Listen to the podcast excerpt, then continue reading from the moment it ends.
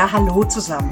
Heute ein etwas anderer Einstieg als gewohnt, auch wenn ihr hier im Hintergrund äh, so das gewohnte Umfeld seht von den Balcony Sessions, wird es heute keine Balcony Session, sondern wir haben ein Interview aufgezeichnet zusammen mit Stine Hansen.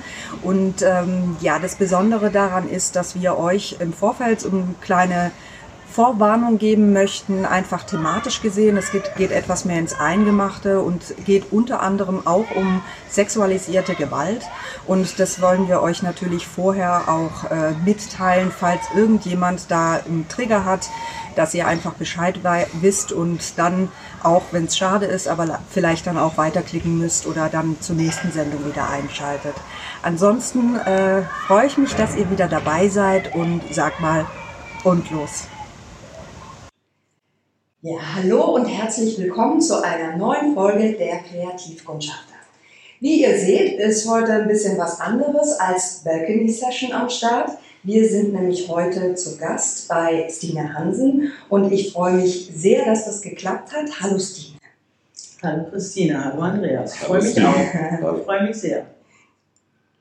Ja, ähm, Stine, du hast eine Maske auf, das müssen wir natürlich erklären. Das ist, äh, sieht zwar toll aus, aber das ist jetzt mhm. nicht äh, als Schmuck gedacht, sondern das ist, um deine Person zu schützen. Genau. Und deswegen haben wir das so gemacht. Ähm, ja, es ist extra so, äh, ja, dass du einfach äh, keine negativen Folgen davon hast, wenn du entsprechend gesehen wirst. Und warum das so ist, ähm, das wird sich hier im Verlauf unserer Sendung sicherlich klären. Ähm, erstmal, wie haben wir zueinander gefunden? Unser Zauberwort ist äh, Twitter. naja. Ja, wie, wie ihr schon seht, äh, und wir sagen es immer wieder, es gibt einfach unglaublich viele spannende Menschen auf dieser Plattform, die sich mit ganz tollen äh, spannenden und auch tiefgreifenden Dingen beschäftigen und das machst du eben auch. Äh, ich würde gerne mal auch sagen, wir sind hier in, der, äh, in so einer Art, äh, wie ich jetzt sagen würde, in einer Kraftoase hier bei dir und du hast es hier unglaublich schön und man sieht, du bist ein sehr kreativer Mensch und befasst dich mit vielen Dingen. Äh, wir haben da auch schon mal drüber gesprochen in einer anderen Folge über die Scanner. Du bist auch ein Scanner, wenn ich das so sagen darf. Natürlich. Und äh, ja, und das ist auch hier in der Wohnung sehr stark spürbar, dass, dass es unglaublich viele Ebenen gibt, womit du dich beschäftigst. Ne? Genau, also ich äh, sage immer lapidar, ich weiß Langeweile nicht mal zu schreiben, weil ich kenne das gar nicht. Mhm. Und ähm, ein schönes Beispiel äh, zu diesem Termin war jetzt gestern, dass ich gedacht habe, ähm, weil dieses Gespräch sicherlich auch für die Zukunft relevant sein wird, ähm, ist es vielleicht nicht äh, von Nachteil, ein bisschen getarnt äh, vor die Kamera zu gehen und habe dann beschlossen, eine Papiermaske zu kaufen. Fand ich auch sofort in weiß und habe die dann gestern noch mal eben, was ich so liegen habe, äh, gedacht, ja, die sieht ja schon venezianisch aus. Okay, das ist jetzt, ich habe nichts, was es ganz typisch werden lässt.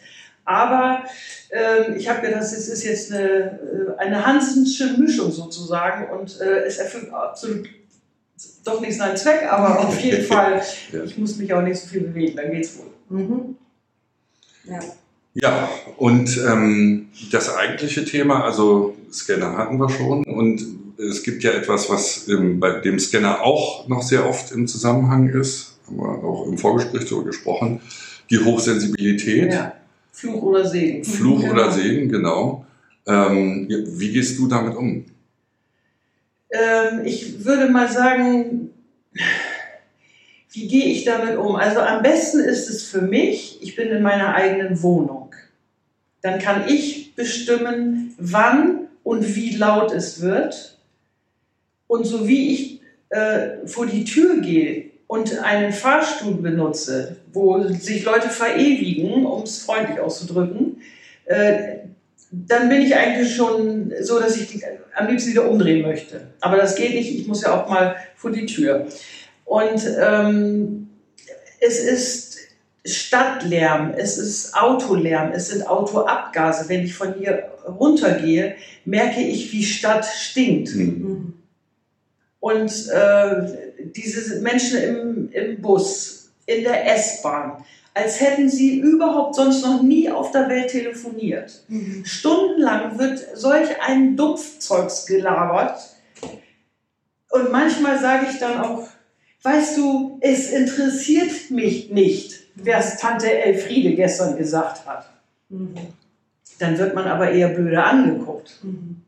Ich weiß nicht, ob die Gut, wir leben in äh, Social Media und, und äh, permanent Handyzeiten, aber ich finde, das ist äh, erstens eigentlich völlig unnötig, nicht eigentlich, es ist absolut unnötig, überall immer telefonieren zu müssen, zu wollen.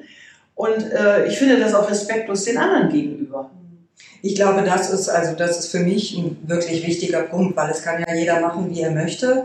Aber äh, wenn ich dann dieses äh, Gespür dafür eben abstelle, dass es auch noch Menschen in meiner Umgebung gibt, die vielleicht auch unter Umständen in einer anderen Mut sind oder eben nicht möchte, äh, vielleicht auch nicht daran beteiligt genau. sind. Ich, genau. Das ist so die Schwierigkeit. Also die dieses nicht nicht mehr schwierig mit der Welt irgendwie zu sein. So nehme ich das immer wieder wahr. Und ich kenne das ja auch mit den extrem geschärften Sinnen.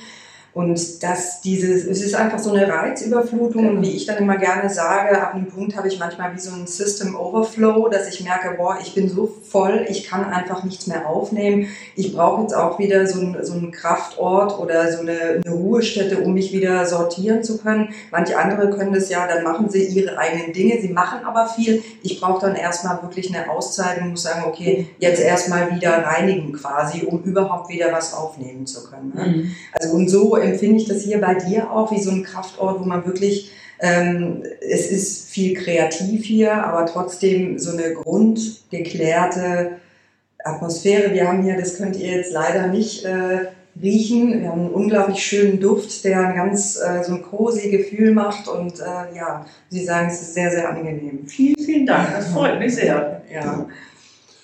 Ja, und Stine, wir haben allerdings, also das sind ja jetzt, jetzt denke ich mal, äh, haben unsere Zuschauer eine kleine Idee von dir wenigstens. Und äh, an dieser Stelle, wer mit den Begriffen äh, Scanner oder hochsensibel nichts anfangen kann, ist herzlich äh, aufgerufen, damals noch unsere Hörfolge zum Thema Scanner sich mal reinzutun. Aber ich denke, wir haben eine Idee von dir als Person, aber du hast was ganz Besonderes in deiner Geschichte. Und ja, ich spreche es mal aus, es geht um äh, sexualisierte Gewalt, habe ich mhm. vorhin im Vorgespräch gelernt, äh, gelernt, das so zu nennen. Und ähm, ja, wie hat das dein Leben beeinflusst? Zu 100 Prozent. Mhm. Äh, ich bin dieses Jahr, nee, letztes Jahr erst darauf gekommen zu sagen, ich möchte mich nicht mehr selber als Opfer empfinden mhm. und ich möchte auch nicht mehr als Opfer durch die Gegend laufen. Mhm. Ich bin Überlebende, das ist übrigens auch bei äh, Twitter Hashtag Überlebende, ah ja. okay. äh, weist eigentlich immer auf äh, sexualisierte Gewalt in der Kind- oder Jugendzeit hin. Und ähm, ich habe mein ganzes Leben lang gekämpft, wirklich. Es war anstrengend. Ich habe 30 Jahre Angst gehabt vor meinem Vater. Mhm. Also er war der mhm. Täter und meine Mutter hat äh, stillschweigend das geduldet. Ähm, ich bin mit einem Zwillingsbruder aufgewachsen, der ist 2006 als Spätfolge, weil nie aufgearbeitet. Ähm, also ich würde sagen, er hat sich das Leben genommen. Der medizinische Befund sagt Alkoholiker und akute Bauchspeicheldrüsenentzündung. Und sein Credo war immer, die konnten meiner Mutter nicht helfen, also können die mir auch nicht helfen. Mhm. Meine Eltern sind beide kurz hintereinander an Krebs gestorben und mein Bruder war der absoluten Überzeugung, er hat das auch. Mhm. Hat also nie irgendwie, ist niemals zu einem Internisten gegangen, zum Beispiel. Und ähm, erfahren habe ich von seinem Tod, wir hatten lange keinen Kontakt, äh, weil ich immer gedacht habe, Mensch, ich, ich bin doch auch dabei, es zu schaffen. Man muss es bearbeiten, man muss es reflektieren, man muss da nochmal durch. Und es ist die Hölle, so oft die Hölle. Den Mut muss man aber haben, Und man muss vor allen Dingen die Kraft auch dazu haben. Ja. Wobei, also das finde ich für mich einen ganz spannenden Punkt. Ich finde immer, ähm, so wie ich das mal kennengelernt habe, natürlich aufarbeiten, aber die Gefahr, also, die, also für mich die Kunst ist, ist nicht zu verdrängen, weil dann arbeitet es im Hintergrund, aber auch nicht sich immer wieder zu retraumatisieren. Hast du da, kannst, kannst du nachempfinden, was ich, was ich damit ich, meine? Ich weiß, was du Weil, meinst. Also das merke ich an selbstverständlich nicht vergleichbaren Situationen, aber ähm, ich sag mal so, sag's mal ganz weit gefasst mit unangenehmen Dingen in der Vergangenheit. Äh, vielleicht hängt das sogar zusammen mit dieser Hochsensibilität und dem Scanner, in der Lage zu sein, sich quasi wirklich da wieder reinzuversetzen. Also mir geht es so oft so, dass ich merke, äh, ich möchte auch gar keine Geschichten erzählen, die, ähm, also wo mir, wie gesagt, will es nicht in den, in den Vergleich setzen, aber ähm, dass mich das wieder da also emotionsmäßig hinversetzt wird. Ähm, ich muss schmunzeln deswegen, weil ich letztes Jahr von meiner behandelnden Psychiaterin auf diese EMDR-Therapie gebracht wurde, ja. obwohl es diese Therapieform seit, ich glaube, 1994 oder seit 95 ja. äh, ähm, angewendet wird. Und ähm, die klassische Therapieform ist ja entweder äh, Verhaltenstherapie oder tiefenpsychologisch zu arbeiten. Und da ist es fast unumgänglich, ja. dass du da in diesen dunklen Keller nochmal ja. musst. Ich habe immer gesagt, ich habe eine unglaubliche Anzahl kleiner schwarzer Päckchen in meinem Kopf. Ja. Und bei diesen Therapieformen, ich war über 40 äh, Wochen in Kliniken, psychosomatischen Kliniken, und es musste jedes Mal, es ging jedes Mal wieder so in den Keller, äh, durch Kleinigkeiten getriggert, aber zum Beispiel ein Gefühl der Hilflosigkeit ja.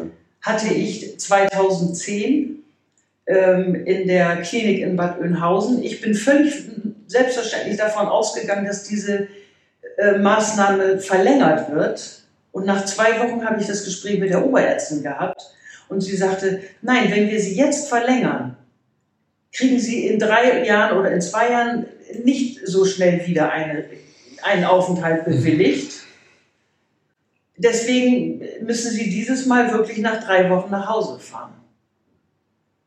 Ich war gerade noch dazu in der Lage, das Zimmer zu verlassen, den Flur zu laufen, entlang zu laufen, meine Zimmertür zuzumachen und an der Tür bin ich zusammengekracht. Mhm. Ich habe am ganzen Körper gezittert. Ich hatte Magenschmerzen. Ich habe gedacht, ich muss mich übergeben. Ich war drei Tage krank in der Klinik. Durch einfach, nein, wir werden sie nicht verlängern. Ja. Das ist eine Retraumatisierung vom Allerfeinsten. Ja. Und äh, diese ganzen Jahre lang, ich habe aufgehört zu zählen. Ich kann nicht mehr sagen, wie oft ich ambulant äh, eine Therapieserie von 80 abgelegt habe. Ich habe keine Ahnung mehr. Es ist jetzt auch völlig irrelevant. Aber was es eben nicht äh, aus, dem, aus der Seele, aus der Psyche äh, nimmt, sind die Gefühle, die da sind. Es werden faktisch, sachlich die Dinge besprochen, die Situation besprochen und auch der Umgang, wenn es triggert, wie kann ich anders damit umgehen? Ja. Das ist mir alles klar gewesen. Ich mache das seit 25 Jahren. Und dann kam die Erleuchtung, möchte ich das wirklich nennen, der Hinweis, ich glaube, Sie sollten mal zur EMDR-Therapie gehen. Mhm. Und ähm, wer da noch nie was von gehört, gehört hat, äh, die rechte und die linke Gehirnhälfte werden durch einfaches Verfolgen einer roten Kugel am Stab, die Therapeutin oder Ärztin, Psychologin sitzt so vor einem und du verfolgst mit den Augen nur diese Kugel. Und in dem Augenblick arbeiten die beiden Gehirnhälften synchron. Und es dauert fünf Sekunden und es bricht an Gefühlen raus. Okay. Und ich habe, also eines meiner größten Probleme war die unendliche Wut, die ich auf meinen Vater hatte. Ja. Ich habe mit 17, 18 versucht, irgendetwas zu diskutieren mit meinen Eltern. Ich war im Recht. Hm. Ich war auch immer das schwärzeste Schaf der ganzen Familie. Das wurde mir mindestens einmal am Tag gesagt. Ähm, hat sich gebessert.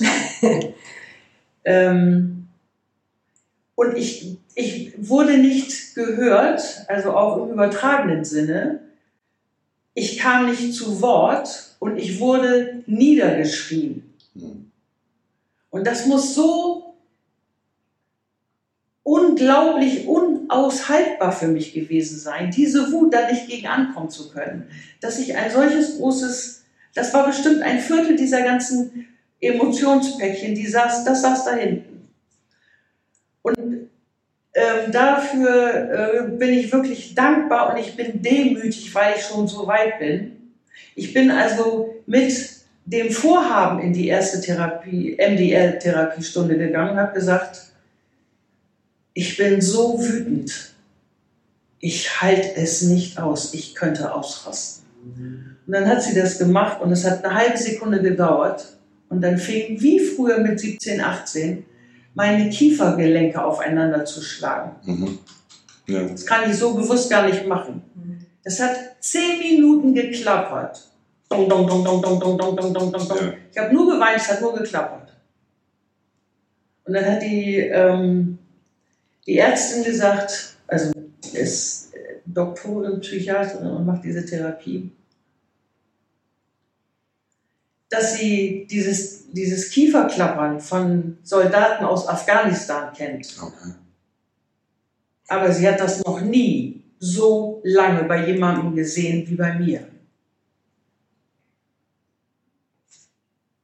Und dann sagt sie, bleiben Sie, was macht das jetzt mit Ihnen? Und also das war wow. Mhm. Aber das, also das finde ich spannend. Das heißt, es wird ja nicht, ja, ich sag mal, wie es in der Gesprächstherapie ist oder so, da jetzt quasi, na, ich sag jetzt mal fast linkshirnig aufgearbeitet, sondern es wird ja eigentlich in die Emotionen gezielt gegangen. Ganz gezielt und auch ohne Gespräch. Also ja. nicht, ähm, wie geht's Ihnen heute? Was haben Sie die letzten? Ja, ja genau. Das ist knallhartes, knallhartes Erarbeiten. Ja, ja. und auch, ähm, das finde ich so das äh, sehr Besondere an EMDR und auch, es gibt eine andere Therapieform, ich weiß es gerade nicht mehr, wie die heißt, ähm, die auch, äh, wo es speziell um Traumaaufarbeitung geht, um eben auch so festgesetzte ähm, Emotionen, die irgendwo stecken, dass man eben genau dort reingeht, um quasi diese Emotionsspeicher zu leeren auf eine Art und genau. Weise, dass sie eben nicht unter sowieso, glaube ich. Ja, ich weiß, ja, ich weiß jetzt gerade auch fachlich nicht mehr, wie. Finden wir raus, äh, Ganz genau, machen wir. äh, dass das ähm, äh, eine tolle Möglichkeit ist, um eben diese, das, was ich, äh, was so unterschwellig arbeitet, ich äh, sage es immer als Bild gerne, wie so eine App unterschwellig, die auch Akku zieht, die aber auch jederzeit plötzlich anspringen kann, wenn man in irgendeiner Form getriggert wird, dass an diese Speicher eben so in Anführungsstrichen schön rangegangen wird, um das äh, nach oben zu holen. Und somit finde ich immer, ähm, gibt es dann schnell so dieses Gefühl, äh, dass da es entsteht wieder Raum. Es ist nicht mehr eben so abgekapselt und es gibt die Möglichkeit, dieses alt abgespeicherte rauszulösen. Und das muss ich sagen, ich finde es äh, großartig, dass du die Möglichkeit hast, äh, da mit EMDR zu arbeiten. Und es ist insgesamt auch nochmal eine Frage, ähm, die mir eben kommt, weil ich denke, es gibt viele, die entweder selbst äh, mit sexualisierter Gewalt zu tun haben oder auch die das vielleicht mitbekommen, äh, nicht genau wissen. Mir ist total wichtig und ich finde es toll, dass du uns da unterstützt, da ein bisschen ähm, Aufklärung zu betreiben. Wie wie gehe ich diesen ersten Schritt, äh, mir Hilfe zu suchen? Wo gehe ich denn hin? Oder wie erkenne ich das auch vielleicht in meinem Umfeld, dass jemand auch Hilfe braucht, auch wenn er das äh, sich eingerichtet hat im Alltag und es vielleicht nicht auf den ersten Blick sichtbar ist. Wie, wie war das bei dir? Der, der erste Schritt, dann dir Hilfe zu suchen oder hast du von außen? Ja, also ja. vielleicht das und äh, was ich immer noch äh, bei mir im Ohr klingt, wie du sagst, ich habe mich entschieden, nicht mehr das Opfer zu sein, mhm. nicht mehr als Opfer. Wie bist du da hingekommen? Weil ich glaube, das ist der spannende Punkt. Das mhm. ist der, und dann, also ich will jetzt nicht sagen, dass ne, der Rest ist halt harte Arbeit, aber ich denke, das ist der wichtigste Schritt. Denn diese, in dieser, äh, in dieser Ausweglosigkeit zu verhaften, mhm. und ich finde immer so, habe ich das äh, kennengelernt, ähm, das Schlimme ist ja auch, dass so wie du bist und wenn du äh, quasi dadurch ja für dich negative Folgen hast, das ist aber ja deine Person. Das heißt, mit deinem, was du erlitten hast oder wenn du dich aus dem, wie du bist, rausbegibst, gibst du ja ein Stück deine Identität ab. Also das ist ja der Wahn. Die, aber das musst du ja im Grunde machen, weil sonst bleibst du ja in dem, in der, äh, sage ich mal, äh, geschädigten Verfassung. Ja? Also was äh, das Allerwichtigste ist, finde ich persönlich, wenn man eine Therapie beginnt, so denn man einen Therapieplatz bekommen hat, mhm. Herr Spahn. Mhm. ähm, Der ist ja aber gar nicht. Äh, doch, ich habe einen guten Draht. Ah, okay, alles klar. Ähm, wenn man denn einen Therapieplatz bekommen hat, was ganz wichtig ist, dass die Chemie stimmen muss. Mhm. Ich habe bei Twitter so viele äh, Tweets gelesen, was sich Therapeuten anmaßen, ja. dass mir fast das Telefon, ach, Handy heißt das ja, oder das Smartphone aus der Hand gefallen ist, weil ich gedacht habe, mhm. das kann doch 2020, das kann nicht wahr sein. Was rennen denn da für uninformierte, unsensible Menschen rum? Da kommt jemand mit einer Dis, also mit einer dissoziativen Persönlichkeit. Und der Therapeut hat da noch nie etwas von gehört und meint aber jetzt, der muss, diese Patientin muss zu ihm in die Praxis kommen. Äh, nein. Nein.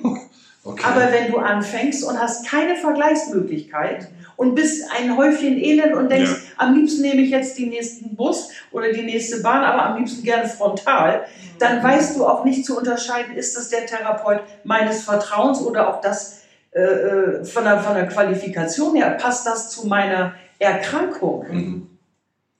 Und auch da kann ich immer nur sagen, Leute, wenn ihr schon in der Uni sitzt, lasst doch mal Menschen sprechen, die das erlebt haben. Auch ein Beispiel für einen Internistbesuch, Internistenbesuch. Ich habe einen unheimlich hohen Cholesterinspiegel. Mhm. Ich fragte diesen Arzt, ich sage, kann das sein, dadurch, dass ich ständig 24-7 auf Hab-8-Stellung bin. Mhm. Ich bin ja immer am Scannen, Gefahr, ja, nein, Gegner, Freund, nett, hässlich, zu laut, gefährlich. Ich sage, kann das sein? Durch diesen permanenten Stresslevel wird Cholesterol ausgeschüttet. Mhm. Kann das denn nicht vielleicht auch was mit meinem unglaublich hohen Cholesterinspiegel zu tun haben? Sagt ein 70-jähriger Internist zu mir, habe ich noch nie gehört. Ja, so habe ich auch geguckt. Da muss ich als Patient sagen, äh, wie das da innen funktioniert? Oder was? Ja gut, aber das sind so die Klassiker und ich kann allen wirklich nur raten, informiert euch selbst. Sucht euch Bücher, vernünftige Bücher zusammen. Und ich habe so viel gelesen und ich würde anfangen mit dem Wichtigsten, mit der Bibel der Eigentherapie, das Buch von Thomas Harris. Ich bin okay, mhm, du ja. bist okay. Ja. Denn wir glauben ja alle, dass wir überhaupt nicht okay sind, wenn uns so etwas passiert ist. Mhm. Irgendwas stimmt ja wohl nicht mit uns. Mhm. Ich denke vor allen Dingen auch als Kind, wenn man als Kind die Situation immer wieder so erlebt, man weiß ja gar nicht unbedingt, dass es gar nicht der Regelfall ist und so wie es vielleicht ja. eigentlich sein soll, weil du, du erlebst es als Kind als. Und das ist die normale Welt. Genau. Ich wusste das, entschuldige, dass ich das jetzt, äh, ja. dass ich da so reingrätsch. Ich wusste, dass etwas nicht stimmt. Hm. Ich habe bis zu meinem 13. Lebensjahr haben mein Bruder und ich ein, uns ein Zimmer geteilt. Und wir kriegten Taschengeld. 50 Pfennig die Woche. Ich weiß jetzt nicht, wie alt ich war. Vier, fünf, sechs, keine Ahnung. Und nach einem nächtlichen Besuch von meinem Vater hatte ich einen 20-Markschein in meinem Sparschwein. Mhm. Da war für mich völlig klar, irgendwas ist mit dir nicht so wie mit deinem Bruder. Mhm. Und dann musste ich natürlich, wenn mein Bruder und ich so, oh, lass uns mal irgendwie auf den Rummel gehen oder so, komm, Sparschwein aufmachen, mal gucken, was da drin ist. Dann musste ich so tun oder das Sparschwein so festhalten, dass, dass, dass das Scheingeld da drin blieb. Wie soll ich meinem Zwillingsbruder ja, erklären, warum ich plötzlich 80 Mark habe? Mhm. Auch das eine Demütigung ohne ja, Ende. Vor allem eine doppelte Belastung. Die eigene Tochter zu bezahlen, ja. wie, wie eine Prostituierte. Ja. Und für dich dann natürlich auch noch dein Bruder gegenüber, äh, deine Welt nochmal zu wahren, damit es dann, äh, ja, wie du schon sagst, wie hättest du es ihm erklären sollen? Und dass er was mitgekriegt hat, ist ganz normal. Ich, will, ich gehe nicht ins Detail, aber äh, das war der Grund, warum er letzten Endes irgendwann dann gesagt hat, du bist hier nicht mehr willkommen, ich möchte, dass du das Haus verlässt. Mhm. Ja. Und ähm, ich würde gerne noch mal fragen, wann war das denn bei dir, dass du es, äh, dass das bei dir dann kam? Kam das aus einer eigenen Initiative, dass du sagst, ich brauche jetzt Hilfe, irgendwas stimmt hier nicht? Oder war das von außen ein Impuls? Äh, wie war das? Also ich äh, habe mit 14 das erste Tagebuch angefangen zu schreiben mhm. und am 3.1.1977 ist der erste Satz wenn das so weitergeht, liege ich bald als Leiche vor ihm. Mhm. Die lieben Eltern machen ja doch, was sie wollen. Ich habe nicht ein einziges Mal in dieses Tagebuch geschrieben, was nachts passiert ist.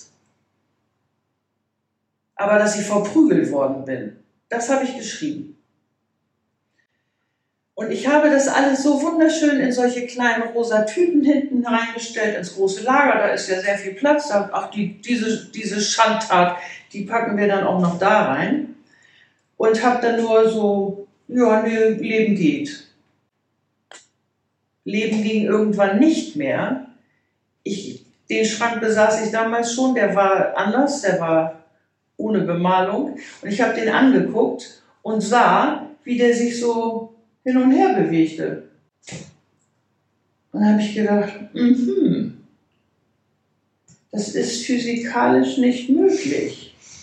Wieso sehe ich das? Mhm. Und dann habe ich hier so plötzlich so Spinnennester, tausende Tiere, die einfach so über den Fußboden starben, stuben, liefen. und dann habe ich auch gedacht, mhm, ja, das nimmt jetzt Form an, die nicht mehr so, ich weiß nicht, ich, hab, ich muss das mal eben so ein bisschen runterziehen, ich glaube, es ist schief. Und dann habe ich, äh, zu der Zeit arbeitete ich als äh, Arzthelferin, nannte man das damals, beim Orthopäden. Und ähm, eine angegliederte Klinik. Und dann bin ich dahin zum Neurologen und habe gesagt, ich habe gelesen, dass man, ich bin ständig eingerenkt worden, dass man die Nervenenden veröden kann. Das würde ich gerne machen lassen von ihm. Ein sehr guter Arzt sagt, das ist kein Problem, das machen wir. Warum, der, warum ich den so gut finde, da kommen wir gleich drauf. Ja. Kommen Sie mal an äh, hm, und bringen Sie mal so für zwei, drei Nächte so ein kleines Köfferchen mit. Yippie, habe ich gedacht, wunderbar. Komme ich an dem Tag extra hin. Guten Tag, nehmen Sie mal Platz. So, das ist ja schön, dass Sie gekommen sind. Wo tut sie denn heute am allermeisten weh? Da sage ich, Sie werden es nicht glauben, mir tut heute gar nichts weh. Ja, das ist doch aber schön. Jetzt kommt die Schwester gleich, die bringt sie ins Zimmer und dann ähm, gehen Sie mal, ich schreibe das mal hier auf, gehen Sie mal gleich einen Stock höher und nicht erschrecken.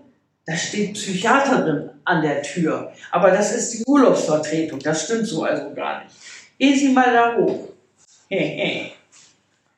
Ich in mein Zimmer, ich ersten Stock, Psychiaterin. Mhm. Ja. Urlaubsvertretung. So, lange Rede, kurzer Sinn. Anamnese habe ich lachend, schallend, lachend erzählt, wie sehr ich verprügelt worden bin. Mit dem Kabel, mit dem Gürtel, mit, mit brauche ich nicht ins Detail gehen. Ähm, die Blicke dieser Ärztin, Heute würde ich eine halbe Sekunde brauchen oder Mikromimik, würde ich sofort sehen, ah, Bingo, Treffer versenkt. Mhm. Ähm, und dann habe ich gesagt, aber das mit, der, mit den ganz, wie das zu Hause bei uns war, das war alles gar nicht so schlimm. Aber wisst ihr, was ich ganz schlimm finde? Meine Möbel bewegen sich. Und ich sehe lauter Spinnen auf dem Boden, die sind gar nicht da. Ich rede jetzt mal bewusst so, wie ich damals drauf war. Ja. Und dann sagt sie, hm, sehen Sie, dass sich die Schränke bewegen oder glauben Sie, dass sich die Schränke bewegen? Ich sage, nee, ich glaube nicht, dass sie sich bewegen. Das ist physikalisch unmöglich. Aber ich sehe es ja. Mhm. Das freut mich.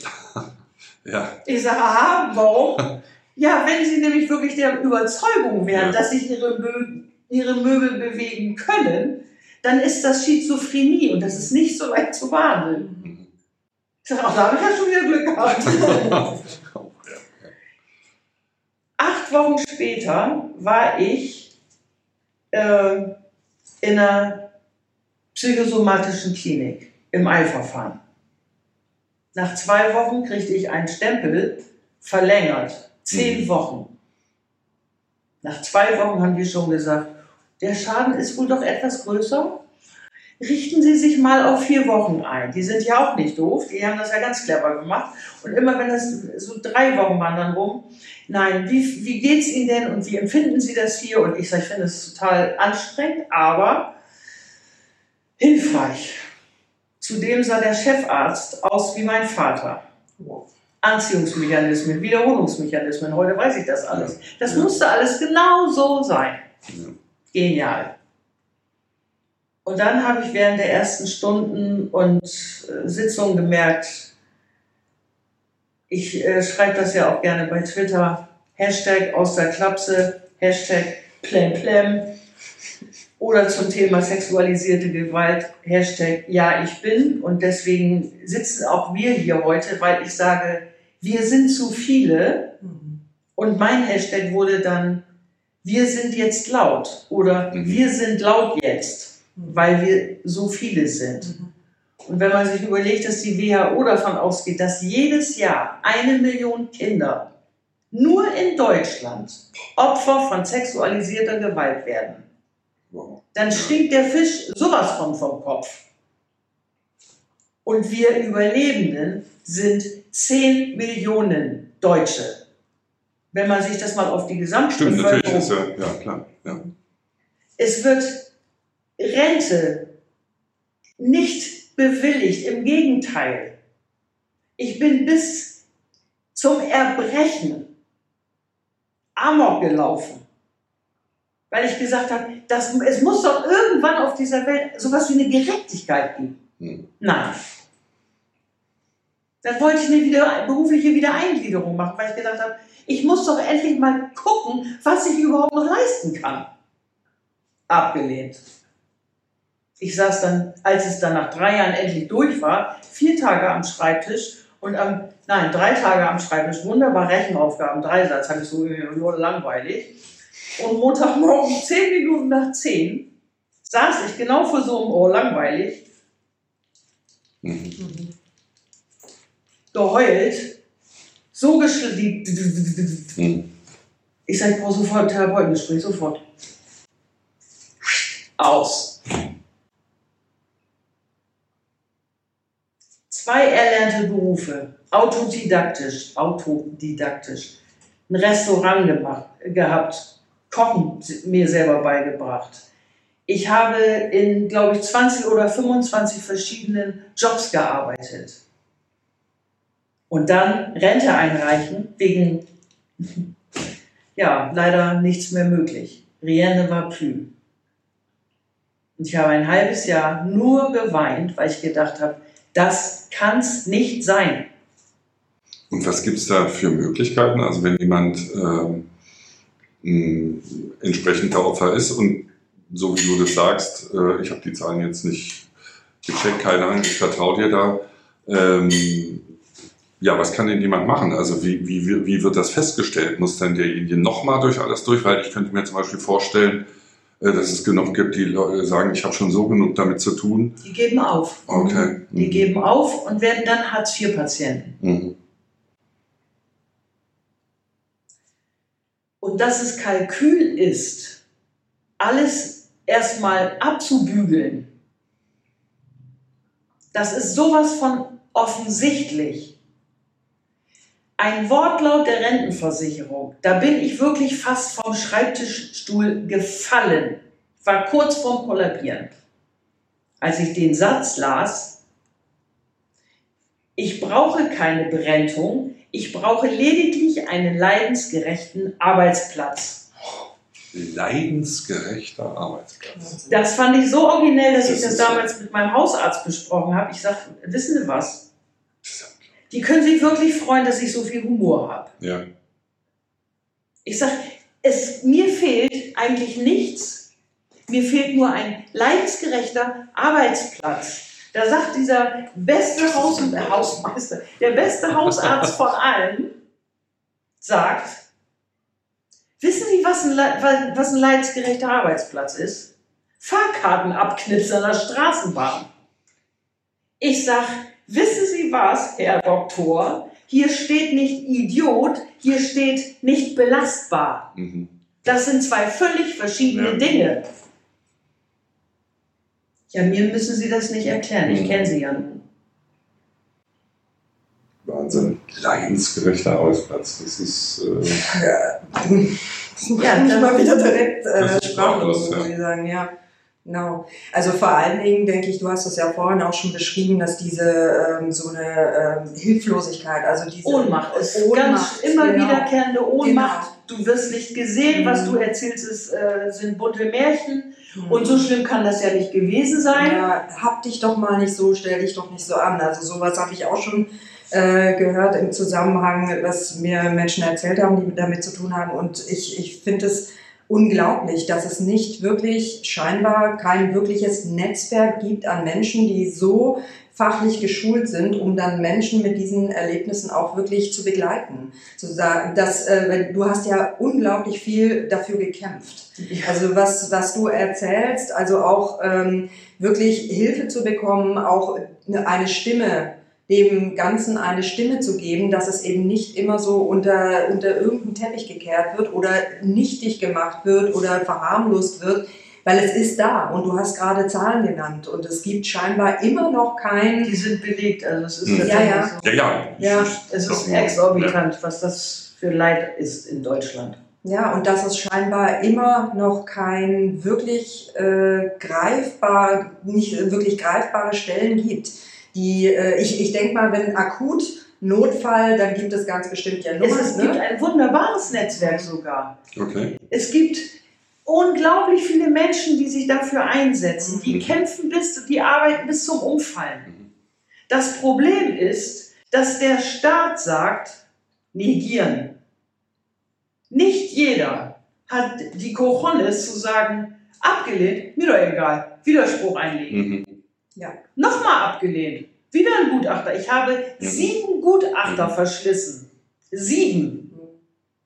Posttraumatisches Belastungssyndrom ist ja auch keine Diagnose. Das ist ja schlechte Laune. Ne? Mhm. So, und dementsprechend darfst du dann wieder nach Hause gehen und äh, ja, äh, die Patientin machte einen lebhaften, allseits orientierten Eindruck und da habe ich gedacht, schade, hm, allseits orientiert. Das ist, was ich sage. Ich bin ja kein Idiot. Ja. Ich bin nur nicht belastbar. Mhm. Und auch meine Ausdrucksweise war trotz der schlechten Schulbildung doch wohl sehr gebessert.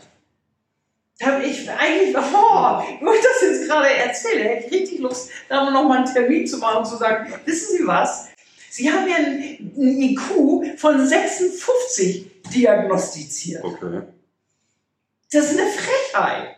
Äh, durchschnittlich intelligent war dann auch noch so ein Satz. Okay. Restauriert Möbel. Habe ich nie gesagt. Ich habe gesagt, ich habe ganz viele Hobbys, ich kann mich mit allen möglichen beschäftigen. Sitzt viel alleine. Mhm. Ach was, wieso das denn? Weil mein Leben so lustig ist, wenn ich vor die Tür gehe oder was. Mhm.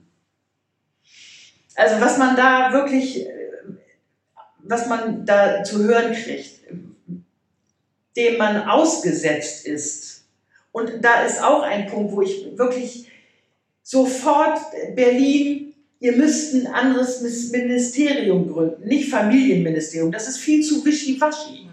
Ihr braucht ein, ich sage jetzt mal diesen Begriff, aber damit es klar ist, ein Missbrauchsministerium, wo zusammengearbeitet wird zwischen akuter Hilfe, Gruppenplatz anbieten, Therapeutensuche, Rentenantrag gemeinsam stellen, wenn der Befund dann da ist. Es gibt nämlich auch da Trittbrettfahrer, die sagen, ach, da kann ich in Rente gehen, wenn ich das habe. Das ist ja geil. Im Ernst? Okay. So einen hatte ich in der Gruppentherapie. Dem hätte ich fast den Stuhl unterm weggetreten, weil ich gedacht habe, das ist ja jetzt nicht dein Ernst, oder? Ich sitze hier, ich kann kaum mal atmen. Und der sitzt da so, nö, ich hab, nö, mir egal. Ich habe keinen Bock auf Arbeit. So, ja, das ist ruhig, das ist ein, ein, eine, eine Gruppentherapie ist ja eigentlich auch nur ein Spiegel der Gesellschaft. Das ist ein mhm. Querschnitt durch die ja. Gesellschaft. Und Arschlöcher gibt es überall, wenn ich das mal so sagen darf. Und das war einer. Mhm.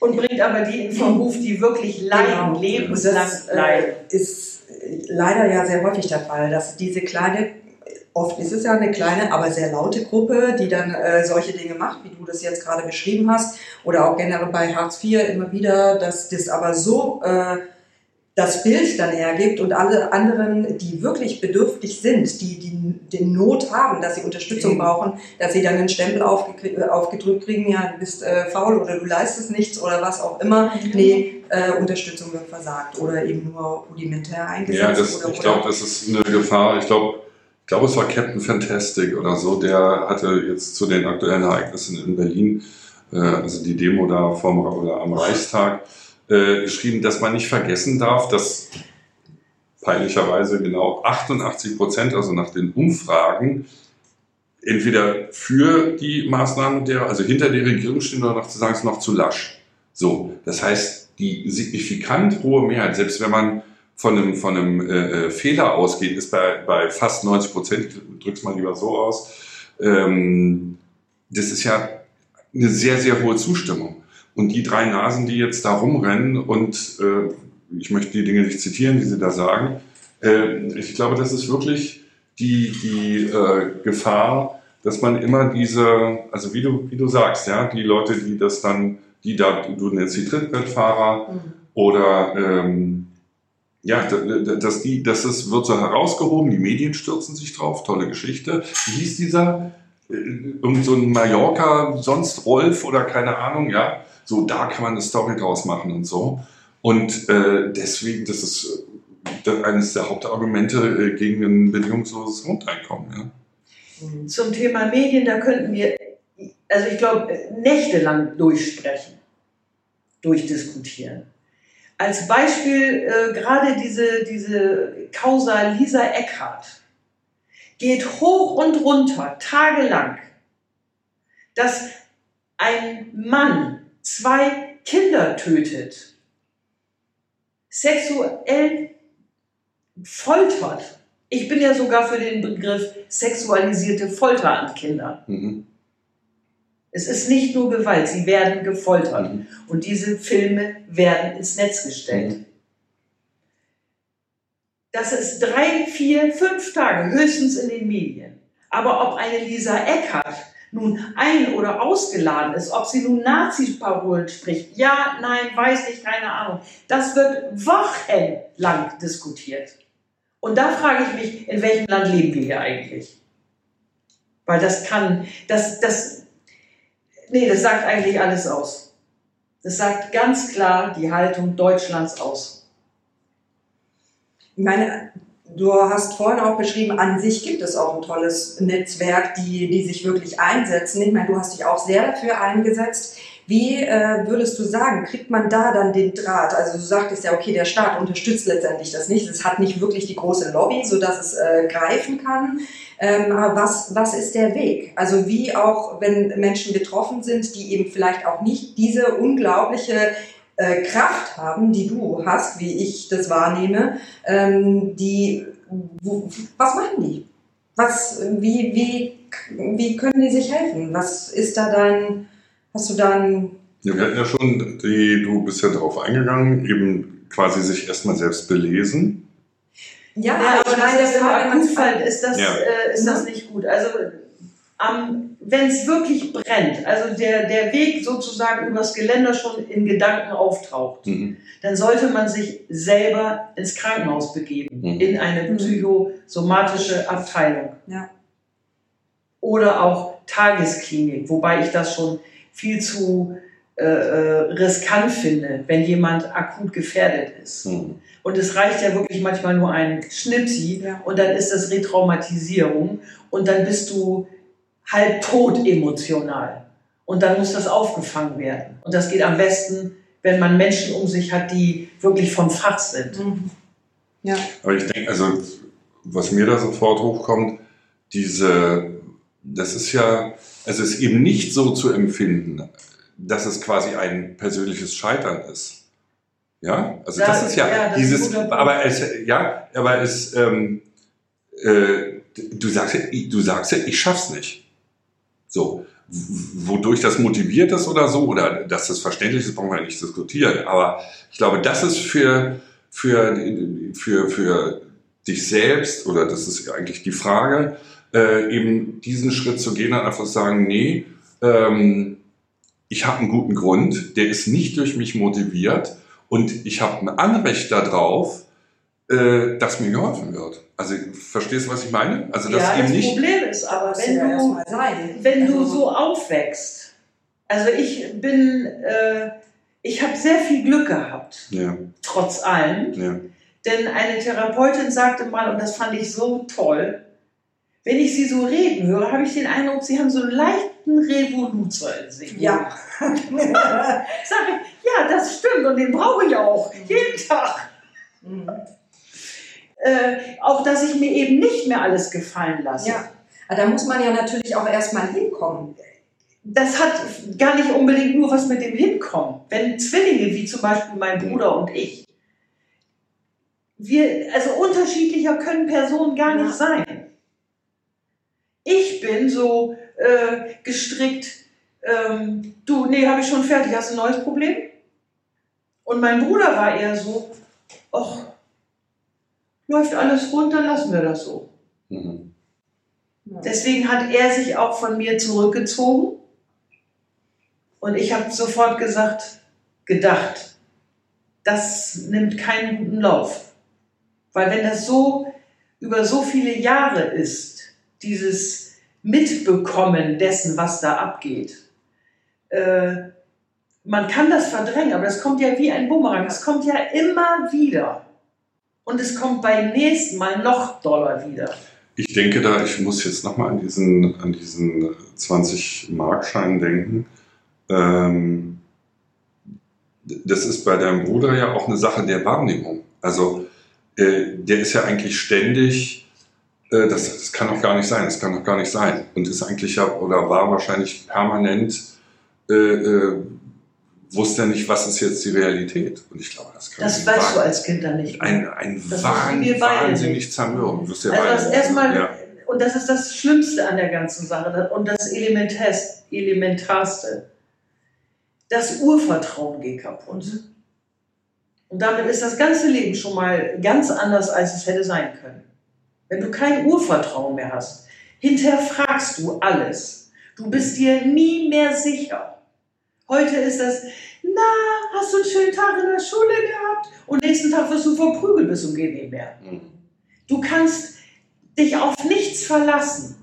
Und das, was ich vorhin sagte, dieses permanent, bei meinem Bruder war das nicht so, aber bei mir war das bis zum Anfang diesen Jahres noch, nach der EMDR-Therapie, sitze ich jetzt bei der Therapeutin und habe ganz entspannte Kiefer. Mhm. Ich sage, Sehen Sie das? ich sage, da muss ich so alt werden, dass ich hier sitzen kann.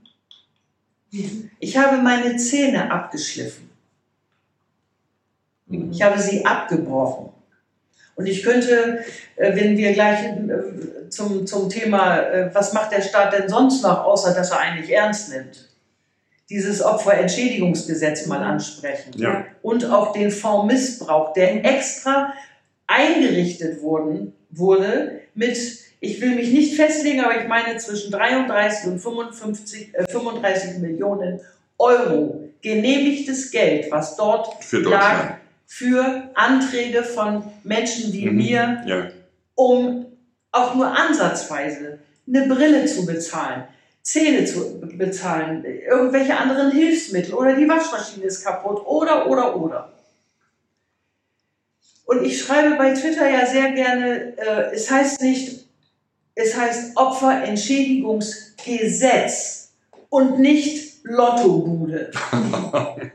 Denn ich habe gerade jetzt vor 14 Tagen oder drei Wochen gelesen, da wartet eine Person mit einer ähnlichen Geschichte hm. seit elf Jahren darauf, das ihr zustehende Geld zu bekommen.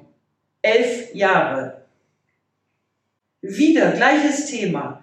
Du wirst nicht gehört, du wirst nicht ernst genommen, am losen Ärmelende verhungern ja. lassen. Wobei ich da sagen muss, ich habe ja äh, lange Jahre ähm, sogenannte SGB-3-Schulung gemacht, also quasi vom ich will mal Arbeitsamt sagen, nein, Jobcenter. Also wir, wir wissen, Damals war es noch so, so äh, nee, doch, ja, Sozialhilfe, aber es war, nee, doch, das genau, war Genau, also das sind eben Schulungen, die, die quasi, also Computerschulungen gemacht. Ah, okay. Und da habe ich halt erlebt, dass Leute wirklich quasi in absolut vergleichbaren Situationen völlig unterschiedlich behandelt wurden. Es war einer, der war irgendwie drei Tage krank, da hat er den ganzen Kurs nochmal gekriegt. So, okay. Und dann war einer da, der super gut, der hatte überall äh, fast 100 Prozent bei den, also bei den Prüfungen, die da waren. Ich habe das, Ding heißt sich heißt ECDL, ist ein Computerführerschein. Mhm. Ist auch wirklich sinnvoll. Also viele lachen darüber, aber ich fand das wirklich richtig gut. Also wenn man das durchmacht, dann kann man es auch. Ähm, und der war wirklich gut. Der hat den dritten Teil nicht, also das waren, sind, sind insgesamt sieben Teilprüfungen gewesen. Und äh, der hat den Rest nicht gekriegt. Da hat dieser Mann dann äh, von Hartz IV das sich wirklich vom Munde abgespart, damit er nochmal wow. den restlichen Test machen kann. Ja, aber äh, äh, warum ich das hier mit reinbringe, ist, es ist vollkommen willkürlich, wie der äh, einzelne Mensch dort, äh, wie mit dem Umgang wird. Und ich glaube, das ist wirklich ein Problem. Da ist es, finde ich, noch größer, aber insgesamt diese, diese, ja, diese Willkür, äh, wie die rauszukriegen ist. Das kann man natürlich sagen, ja, können ja alle äh, vor Gericht gehen und so, aber.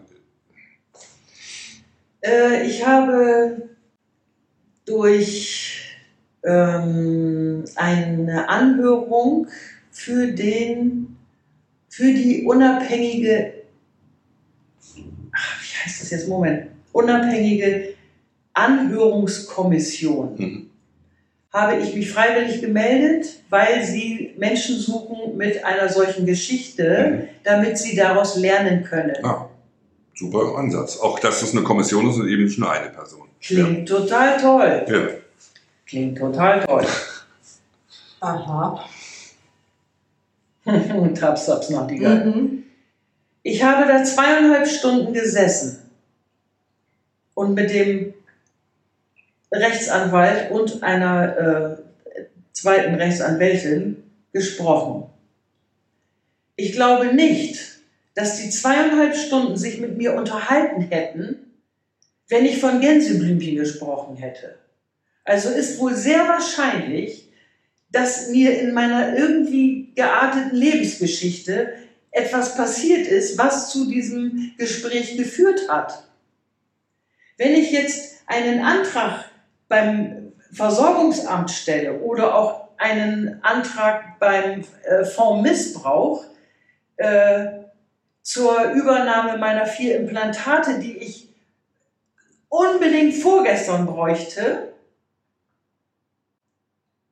dann weiß ich nicht, warum man noch Arztberichte einfordern muss, um zu klären, ob das, was ich da an Diagnosen, das ist ja ein ganzer Blumenstrauß an Diagnosen, warum selbst dann ich noch nicht glaubwürdig bin. Ja, dann, das ist für mich, das finde ich spannend, weil warum wird nicht, das ist, das ist auch wie, wie bei dieser Hartz-IV-Geschichte. Es wird immer ähm, ja quasi dieses Trittbrettfahren oder so angenommen. Also ich finde es ja okay, wenn äh, es diese Geschichte gibt und aus irgendwelchen Gründen hat jemand Zweifel und dass man dann sagt, okay, das musst du nochmal nachweisen, ja? Also eben vielleicht gerade wegen, wegen der, äh, wegen der Trittbrettfahrer. Aber ich habe das auch noch aus, ich habe da noch ganz andere Beispiele, wo das, wo das auch so ist, dass immer wieder da könnte man, wenn man ganz böse will, vermuten, dass da quasi eine richtige Diagnoseindustrie hinter sitzt, die sich schön, weil letztendlich kostet auch alles Geld, nicht? Äh, um immer wieder dasselbe zu machen und äh, auf Kosten, äh, das, ja, zum Beispiel solche Sachen wie Retraumatisierung, warum wird das immer wieder äh, neu eingefordert? Oder, äh, das hatte ich vorhin im Vorgespräch, äh, dass jemand wirklich die halbe Lunge weggenommen wird und der das immer wieder nachweisen muss. Wahrscheinlich, es könnte ja sein, die wächst ihm nach oder sowas, ja. Also ja, Wunder ich, hat man schon mal gesehen. Ne, ja, aber das ist, das ist echt verrückt. Und wie gesagt, ich, ist ja nicht so, das dass man, dass, dass ja. man, dass man quasi einmal durchgetestet ist und dann wird dann nie wieder drauf geguckt. Aber äh, dass es, dass einfach das Umge dass die Annahme ist, es stimmt. Wenn es darum geht, etwas, was dir zusteht, vom Staat bekommen zu wollen, dann musst du ein sehr dickes Fell haben. Mhm.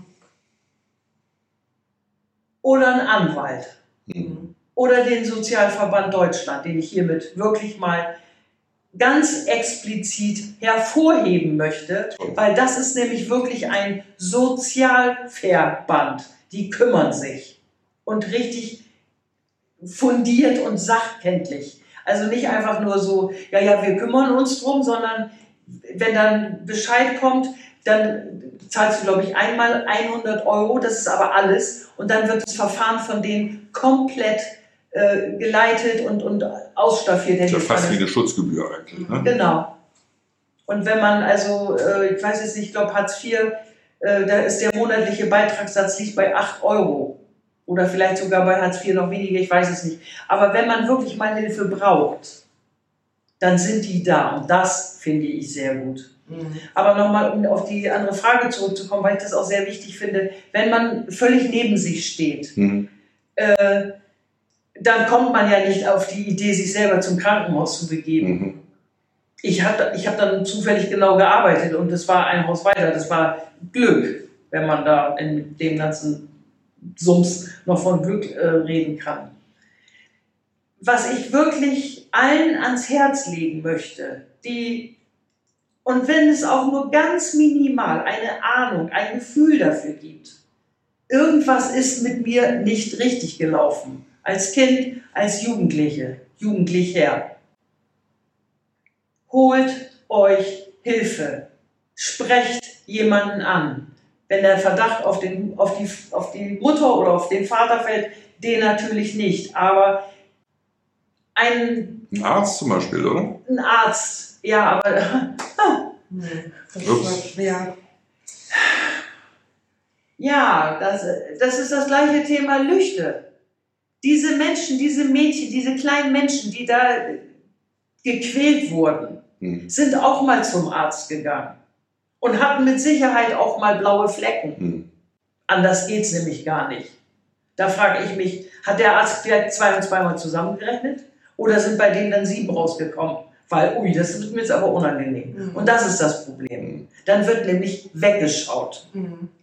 In Deutschland gibt es eine Wegschau-Mentalität, weil es einfach ist. Und da, das ist für mich auch eine ganz äh, wichtige Frage nochmal an dich, wenn wir, äh, also du hast ja jetzt schon mal klar gesagt, äh, was du ans Herz legst, wenn jemand selbst das Gefühl hat, irgendwas ist bei mir. Äh, hast du eine, was, was du sagen wirst, wenn Menschen ein Gefühl haben für ihr Umfeld. Da ist ein Kind irgendwie, äh, verhält es sich so und so. Ich habe das Gefühl, irgend, irgendwas ist da. Also ich kriege auch immer wieder mit, dass da so eine Hilflosigkeit äh, entsteht. Ich weiß nicht genau, wie ich damit umgehen soll. Soll ich es jetzt ansprechen, soll ich es nicht? Was würdest du sagen? Wie handelt man denn da oder Mensch da? Du meinst, wenn jetzt ein Erwachsener äh, das Gefühl hat, in der Nachbarsfamilie genau, ist irgendwas ist okay. Ja.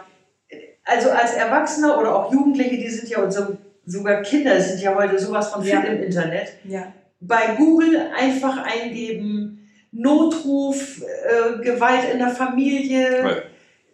Von mir aus auch das gängigere Wort Missbrauch und dann rattern da tausende von Seiten und Ergebnisse. Und dann guckt man einfach am Wohnort, wo ist die nächste Stelle oder auch weißer Ring mhm. oder auch Polizei. Ja. Mhm. Oder wenn ich sehe, meine, das Nachbarskind, Mädchen, Junge, ist grün und blau im Gesicht. Mhm. Würde ich zum Beispiel dann einfach mal fragen, Mensch, sollen wir nicht mal ein bisschen spazieren gehen? Das tut dir vielleicht gut. Du bist ja bestimmt ganz schlimm gefallen. Und zack, ins Krankenhaus ist übergriffig, aber in solchen Momenten muss man auch andere Wege gehen als die, die vielleicht normal sind. Mhm. Und ich, darf ich das Kind ins Krankenhaus bringen? Ich glaube, es ist ein bisschen, es ist ein bisschen verprügelt worden. Mhm. Das ist natürlich ein, ein offensichtlicherer Fall, sage ich jetzt mal, mhm. wenn wirklich äh, auch körperlich äh, versehrt wurde.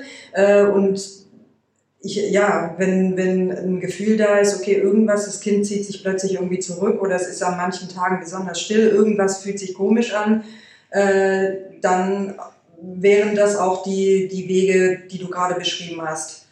Und ich habe, war das heute oder gestern Morgen, ich weiß es jetzt gar nicht mehr, es ging auch um ähm, Aufmerksamkeit. Äh, auch Betreuer im Kindergarten, Lehrer, Lehrerinnen, studentische, äh, nicht Verbindung, aber irgendwo da, wo Menschen hinhören Hört auch auf das, was nicht gesagt mhm. wird. Lest zwischen den Zeilen. Körpersprache beobachten. Und vor allen Dingen dann ganz klar handeln. Und nicht sagen, ach, das war bestimmt nur einmal. Nein. Wer das einmal macht, macht das so lange, bis er gebremst wird. Und da möchte ich quasi genau mit reingehen. Ich sage mal, ähm, wenn, wenn die Eltern in Ordnung sind und wenn es okay ist, dann werden sie das doch eigentlich nicht als einen Angriff gegen sich empfinden, sondern äh, äh, sogar dankbar dafür sein, dass jemand so aufmerksam ist. Weißt du, was ich meine? Ja, also, wenn, also weil, weil es, also vielleicht könnte ja, also ich denke, bei vielen ist ja die Angst, oh, ich beschuldige die jetzt äh, zu, zu Unrecht oder Du so. meinst jetzt, wenn das Kind in der Herkunftsfamilie äh, missbraucht wird? Genau, so. Und dann. Äh, das ist äh, der schlimmste Weg, glaube ich, den man machen kann. Was? An die. Nein, nein, nein, dann hast du mich. Äh, oh, sorry. Äh, also nicht, nein, um Gottes Willen sich nicht an die Eltern wenden. Nein, ich meinte äh, quasi, weil es ist ja ein Schritt, weil du sagst, die Leute gucken weg. So. Und es ist dann ein Schritt zu sagen, okay, ich informiere die Polizei oder wen auch immer. Du hattest ja jetzt die ganzen, also äh, so eine Organisation. Ich würde, glaube ich, immer so eine Organisation sagen, weil die wissen auch genau, was in dem Moment zu tun ist. Und die haben auch. Aber die äh, quasi. Ähm, also ich mache mir Gedanken darüber, warum jemand das Motiv hat, ach, ich schaue lieber weg, weil es ja bequemer ist. Äh, weil ich unterstelle jetzt mal eine Angst da ist, dass es vielleicht ja gar nicht stimmt. Aber sollte es wirklich nicht stimmen, dann wären doch, wenn die Eltern wirklich okay wären, dann würden sie das doch gut finden, wenn sich jemand von außen Verstehst du den, ja, den ich verstehe jetzt, was du ja? meinst, aber das ist mit Sicherheit nicht so, weil die sich sofort angegriffen fühlen. Was glaubst du denn, was ich mit meinen Kindern mache? Das ist dann. Hm. Oh. Okay. Ich würde noch, äh, eine Frage fällt mir noch ein, das äh, hatten wir auch, als wir geschrieben haben, so ein bisschen, du hast auch, äh, wenn ich das richtig verstanden habe, zum Teil auch Menschen geschult, die mit Körper, in körperlich arbeitenden Berufen äh, zu tun haben, wie man auch, äh, ich weiß nicht, ob ich das vielleicht auch missverstanden habe, generell geht es mir nochmal um die Frage, wenn Menschen, wie jetzt, ob jetzt äh, Therapeuten, ich sage mal ganz lapidar, ob es Physiotherapeuten sind oder oder, äh, ah. ne? Gibt es da was, was du äh, gerne noch äh, sagen würdest? Da, weil ich glaube, auch da ist eine, eine Sensibilität erforderlich, das was nochmal getriggert werden kann oder so. Sehr gut. Das war äh, vor einem Dreivierteljahr ein brennender Wunsch. Und zwar würde ich gerne ein Netzwerk gründen, aber nicht Therapeuten in dem Sinne, mhm. sondern alle Behandler mhm. Zu sensibilisieren. Mhm. Das fängt beim Zahnarzt schon an. Mhm. Jemand wie mich, ich lege mich auf den Zahnarztstuhl, das Ding fährt in die waagerechte, senkrechte, ach, ihr wisst, was ich meine. Mhm. Und ich habe, ich kann, ich kann mich da ja nicht mal eben so wieder entfernen. Mhm. Das ist eine absolut traumatische Situation. Und das geht erst ohne Probleme, wenn du dem Behandler vertraust. Und das ist dann nicht nur der Zahnarzt, das ist der Masseur, der Krankengymnast, Gynäkologe zum Beispiel, Proktologe und, und, und. Und meine Idee war, wir brauchen ein Netzwerk an interessierten Behandlern. Wir haben 10 Millionen Leute, die ein Problem haben. Und ich glaube, wir könnten sehr gut ein Netzwerk aus dem Boden stampfen, wo wir einfach sagen, das ist die Bereichsgruppe Internist, das sind die, was weiß ich, die Krankengymnasten, das sind die Zahnärzte. Und wenn es auch in jeder Stadt nur einer wäre, oder im Radius von 50 Kilometer irgendwo einer sitzt, der weiß, was das heißt. Da kommt jemand und wenn ich das falsch mache, geht der so emotional in den Keller und ist retraumatisiert. Da ist die Frage, müssen wir den in die Klinik bringen? Das war mal ein, da gibt es auch einen Flyer zu, das könnte man dann vielleicht äh, mhm. okay. wie so ein Bild nochmal ins. Ja.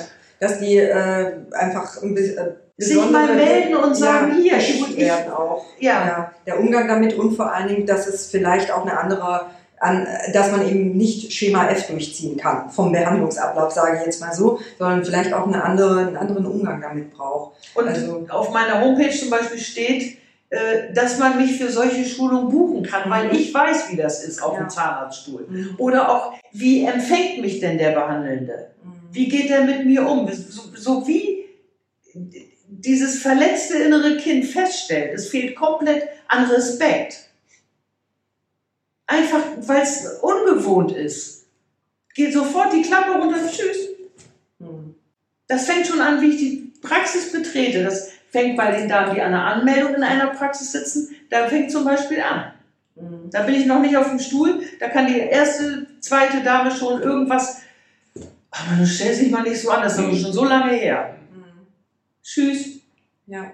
Und das sind so, es sind nur so wenige Kleinigkeiten um für alle das so angenehm zu machen, dass, dass traumatisierte Menschen eben nicht abgefaulte Stümpfe in ihren Mündern haben und spazieren tragen müssen, weil sie so eine unglaubliche Angst vom Zahnarzt haben. Das kann nicht sein in 2020. Wir sind ja nicht mehr im Mittelalter.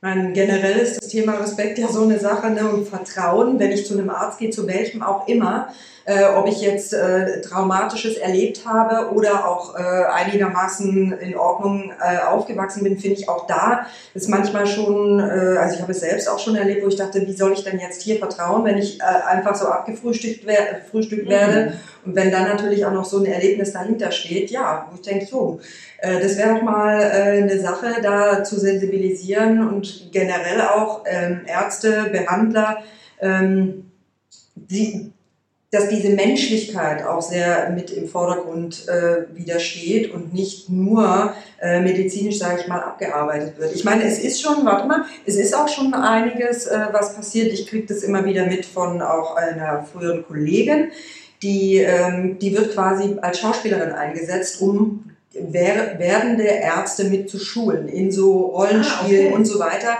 Und die gibt dann auch mit, also es ist auch Schauspielerin eben, die dann mit Feedback auch gibt, ähm, das ist schon seit einigen Jahren auch gängig an der Charité, dass da eben auch geguckt wird, dass die in bestimmte Krankheitsbilder reingeht. Die wird für eine bestimmte Krankheit, sage ich mal, gebucht, diese Rolle. Toll. Und dann wird das geübt.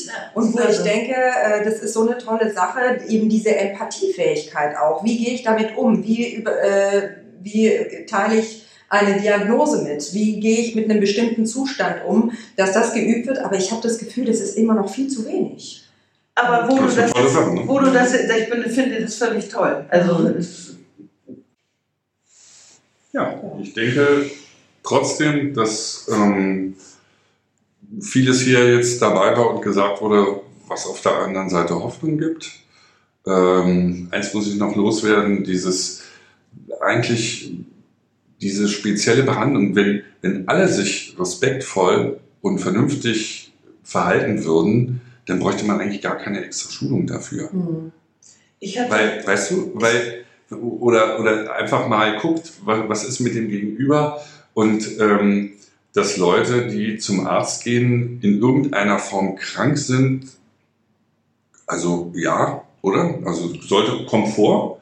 Äh, und dass man mit denen dann entsprechend respektvoll umgeht, ähm, sollte eigentlich der Normalfall sein. Und das, wo ich eben ähm, reingehen wollte, war, es heißt ja nicht, es wird ja immer wieder gesagt, oh, die, die professionelle wissenschaftliche Distanz des Arztes geht verloren. Ich glaube, das ist, das ist nicht der Fall. Ich glaube, es geht sehr wohl beides. Mhm. Also, dass das sehr wohl, also, dass das wissenschaftliche, naturwissenschaftliche äh, Bestand haben kann. Und deswegen muss ich aber trotzdem mein Gegenüber nicht wie ein Stück Holz behandeln. Also, das ist wieder, und da finde ich die Sachen, die die Charité da macht, natürlich ganz großartig. Ja, ist es. Und äh, zum Thema Respekt. Ich, ich glaube, dass fast jeder Mensch den Film Dirty Dancing kennt. Mhm. Und zum Thema Respekt ist in diesem Film eine Szene, die jeder Schüler in jedem Schuljahr einmal sehen sollte. Mhm. Das ist mein Tanzbereich ja. und das ist dein Tanzbereich. Mehr muss man dazu nicht sagen. Das sagt alles aus. Mhm. Ja. Ich kann bis hierhin, kann ich machen, was ich will. Aber eben nur bis hierhin, weil da fängt dein Tanzbereich an. Und es steht mir nicht zu, früher gab es diesen traumhaft schönen Satz, das macht man nicht, mhm. da drin rumzuhüpfen, auch wenn ich meine, dass ich dich an die Wand tanzen kann, rein tanztechnisch. Mhm. Und das ist, das ist ein ganz simples Bild und sagt alles aus. Ja. Genau. Es könnte so einfach sein. Aber es, theoretisch könnte es so einfach wieder sein. Die, von der letzten Folge die Grenzen. Genau. Und auch wenn es gibt ja natürlich auch Menschen, die können ihre eigenen Grenzen besser spüren und abstecken und manche können es weniger gut. Und dass ich dann auch als Gegenüber vielleicht ein bisschen eine Aufmerksamkeit habe, wo es vielleicht auch noch nicht sichtbar äh, gesetzte Grenzen gibt, sondern ich spüre, ah, ich glaube, ich gehe da drüber raus und dann nicht so egoistisch bin zu sagen, ja egal, super, ich kann da reinkrätschen, sondern oh, okay. Also Aufmerksamkeit, Achtsamkeit, Respekt, Toleranz, also, ne? Ja. Also, äh, ich habe das Bedürfnis dir total zu danken. Ich fand das mhm. total toll. Ja. Ich, ich hoffe, danke. Ich hoffe, Gespräch. Vielen Dank. Ja, ich hoffe unheimlich. Ähm, ich finde, da waren viele Ansätze drin und ähm, was über allen dem ist, ist auch einfach deine Power zu erleben. Ja. Also äh, offensichtlich ist es möglich, das so für sich zu bearbeiten. Das fand ich jetzt, das hast du eben ganz zum Schluss gesagt. Ähm, es geht. Das ist, es geht, ja. Und ähm, aber eben auch ja, du musst es, es ist halt Arbeit. Es ist Arbeit. Es ist nicht ich habe jahrelang gesagt, ganz oben als erstes muss stehen, ich will. Ja. Und äh, da sind wir vorhin äh, irgendwie von abgekommen. Aber warum ich äh, den Gedanken hatte, ich möchte jetzt kein Opfer mehr sein, wenn ich ja. das ja, kurz noch wunderbar. dazu sagen darf. Ja. Ja. Ähm, NDR Talkshow Hubertus Meyer-Burkhardt spricht über seine großartige Großmutter und sie sagte, glücklich sein ist auch eine Entscheidung. Mhm. Und ich saß hier und habe gedacht, boah, bist du doof, wieso bist du da nicht drauf ja. Mann, das ist so einfach. Und dann habe ich, tagelang habe ich gedacht, ja, ich habe fertig. Ich mhm. habe jetzt, in meinem reisenden Alter, habe ich die endlich die, die, ah, ich habe das Recht. Mhm. Es darf mir jetzt gut gehen. Wichtig dabei finde ich aber, dass eben nicht, weil manche Leute dann so reingrätschen, ja, ich äh, habe jetzt beschlossen, glücklich. Es ist diese Entscheidung. Es ist dieses, das ist für mich genau dieselbe Qualität, wie du sagst, ich will kein Opfer sein. Und dann kommt natürlich die Arbeit. Ja, Logo. Ja, naja, das ist, das, weil, weil, manche Leute, weil manche Leute so denken, als würde man sagen, äh, ha, ich bin jetzt nur noch glücklich und alles ist gut. Sondern es ist diese Grundsatzentscheidung und dann kommt ein Weg, der unter Umständen Jahre dauert oder viele Jahre dauert und im, eigentlich im besten Fall, würde ich sagen, auch nicht aufhört. Es die Arbeit an weiter. sich selbst ist sowieso das Erstrebenswerte. So. Was ist der Sinn des Lebens? Ja, aber das war mir jetzt noch wichtig, weil viele Leute immer sagen, ach, oder auch, äh, ähm, äh, wobei ich dem zustimmen muss, also dieses alles nur total positiv, haha, äh, das, das ist, also auch nicht so meins. Aber die, wie du sagst, diese, diese Entscheidung, kein Opfer zu sein, diese Entscheidung, ich bin jetzt glücklich, So, das ist der Punkt. Ja. Und dann geht es weiter. Das ist keine, keine, kein, kein, kein Selbstläufer ja, oder dass genau. ich so genau. mache da und dann. dann erst an. Und genau. welcher Satz für mich extrem wichtig ist, den du gerade auch gesagt hast, ist, ich habe das Recht, glücklich zu sein. Mhm. Weil ich glaube auch, dass es ganz viele Menschen gibt, die so eine Geschichte erlebt haben, die denken, es steht mir vielleicht gar nicht zu. Richtig. Mhm. Die das ist die Grundhaltung. Mhm. Genau. Und das, glaube ich, ist auch was ganz Wichtiges, was dann auch überhaupt in den aktiven Schritt führen kann. Mhm. Ob ich jetzt allein Schritte gehe oder ob ich mir direkt jemand hole. Äh, nicht jeder hat diese Grund, äh, diesen starken Grundcharakter, würde ich jetzt, jetzt mal sagen, wie ich das bei dir spüre, die vielleicht noch, noch mehr Unterstützung von außen irgendwie brauchen, wie dem auch sei. Aber ich glaube, das ist ein wahnsinnig wichtiger Schalter. Ja, auch von meiner Seite aus nochmal ganz herzlichen Dank, Stine. Ich äh, finde es ganz wunderbar, wie du uns hier so einen Einblick gegeben hast. Und äh, ich wünsche dir wirklich weiterhin so viel Power. Das ist schön, dich zu sehen bei aller Tragik, die deine Geschichte auch hat, dass du uns das alles so äh, uns da teillassen teilhaben lassen hast. Hm? ja, ich finde es wunderbar und wünsche dir weiterhin ganz viel Kraft, da so den Weg zu gehen. Und äh, ja, an der Stelle dann, wir sind quasi jetzt äh, dann zum Ende gekommen und haben ja einiges jetzt besprochen.